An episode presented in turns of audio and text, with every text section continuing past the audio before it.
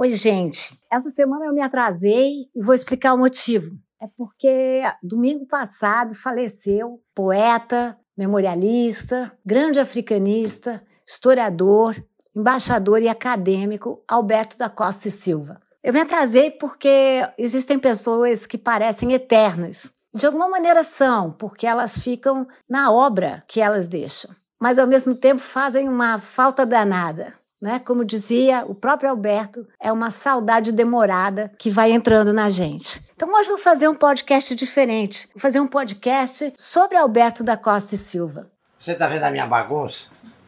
Você vê, isso é uma casa dominada pelo papel. Só eu me entendo aqui. Você vê que tem papel para todo lado e livro para tudo quanto é lado. Porque livro é como uma meba, ele se multiplica sozinho.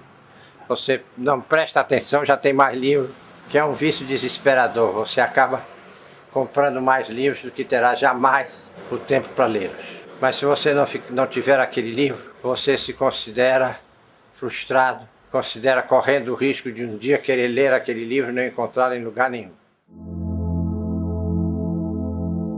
Alberta Costa e Silva nasceu no Piauí e carregou o Piauí no seu coração. Alberto da Costa Silva era filho do Costa Silva, seu pai. Seu pai que não conseguiu ser embaixador como Alberto, também não conseguiu entrar na academia como Alberto fez.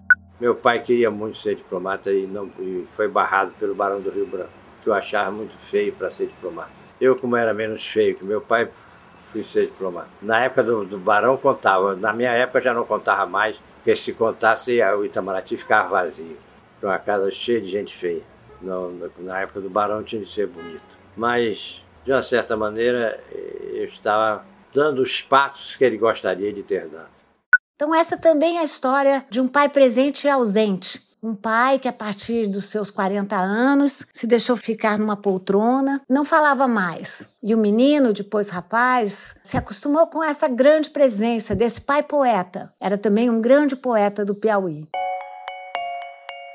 Alberto, então, produziu uma obra que tem a ver com a memória de si. Ele fez, em primeiro lugar, toda uma crônica toda uma memorialística sobre a sua vida tão interessante, sua vida como estudante, sua vida como embaixador, sua vida como africanista. Alberto poderia escolher servir onde quisesse, como ele escolheu e serviu em muitas capitais do mundo afora. Mas ele quis a Nigéria, a Nigéria para que ele pudesse falar de África. Falar de África, pessoal, num momento em que não se falava de África, que o continente andava abandonado. Ninguém queria saber, todos os os brasileiros, brasileiras, brasileiros achavam que eram gregos, que tinham sido gregos no passado. Ninguém falava das várias Áfricas que moram entre nós. E Alberto se fez um grande africanista. Ele é talvez o nosso maior africanista.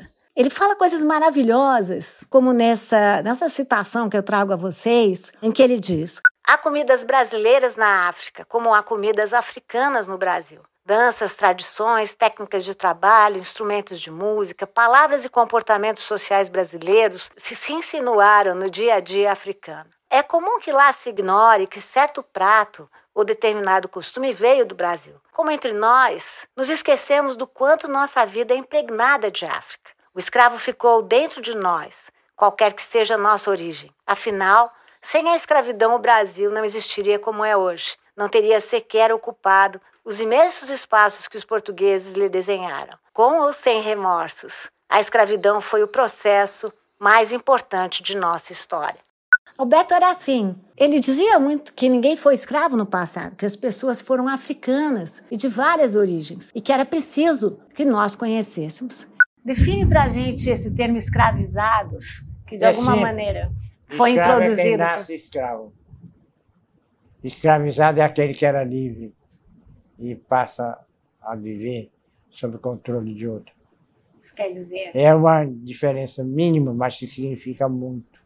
Porque não é uma da Porque natureza, a dor, é uma condição. A dor do escravizado pode ser, de uma certa maneira, teoricamente, mais profunda e mais aguda a daquele que nasceu escravo.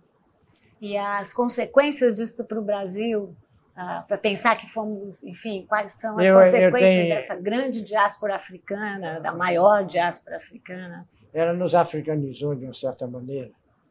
Nós zangamos, nós cochilamos, nós cochichamos, sem ter a consciência precisa de que estamos usando verbos africanos.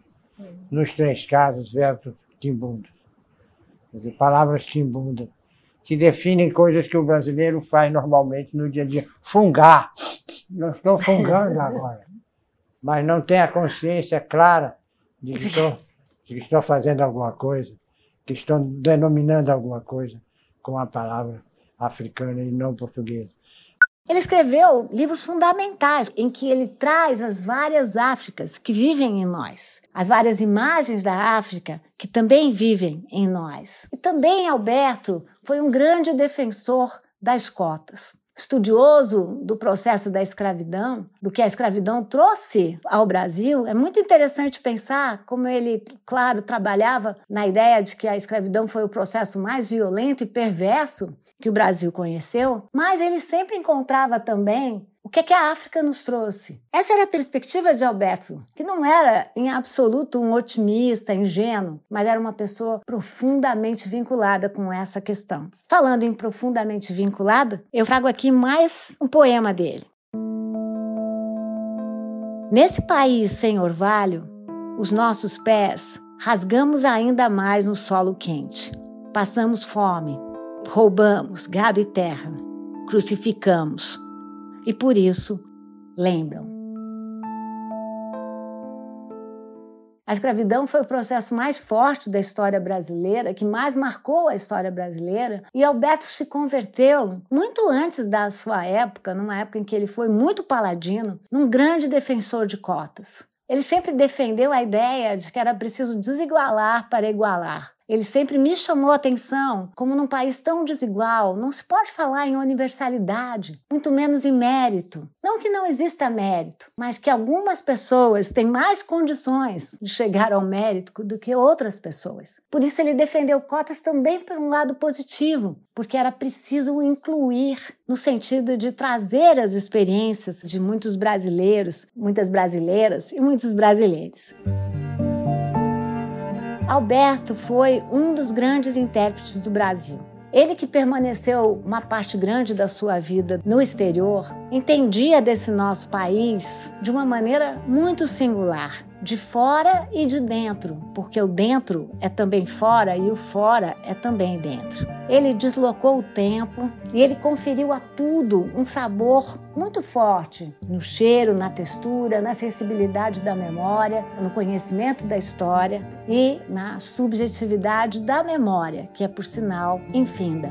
Quando eu penso no Alberto, eu sempre lembro daquela voz anasalada, daquela argumentação tão humana, Justo ele que no final da sua vida perdeu a voz, como se ele voltasse à história de seu pai, que não perdeu a voz, mas se calou diante das injustiças do mundo. Já Alberto falava, dialogava, conversava. Esse era o seu métier, essa era a sua vocação. Alberto faleceu no último domingo, mas deixa uma saudade imensa e uma obra imensa que nos lembra a todo dia como o nosso passado e o nosso presente e sonhos de futuro são profundamente marcados pelas várias Áfricas que entraram nesse país forçadamente, sequestradamente, mas que aqui estão e fizeram toda a diferença e fazem toda a diferença para melhor. Muito obrigada, gente. E por favor, leiam Alberto da Costa e Silva.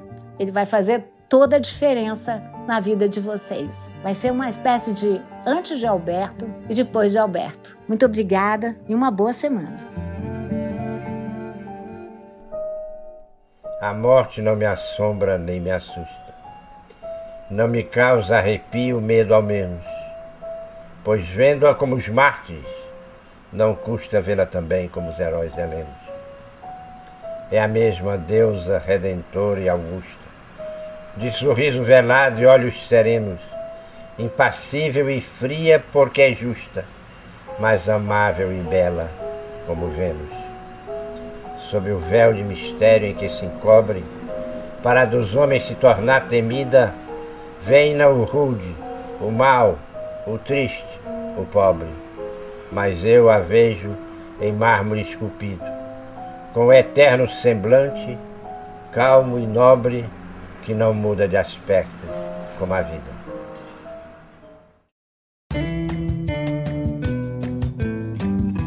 Esse é o meu podcast. Oi, gente. A cada episódio, eu vou escolher um fato da semana para a gente analisar aqui. A gente vai contextualizar, a gente vai refletir, como eu tentei fazer hoje. Se inscreve lá no Spotify ou na plataforma de podcast que você preferir. E me segue no Instagram também, arroba Lilia Schwartz. Aí você pode me contar o que, é que você achou.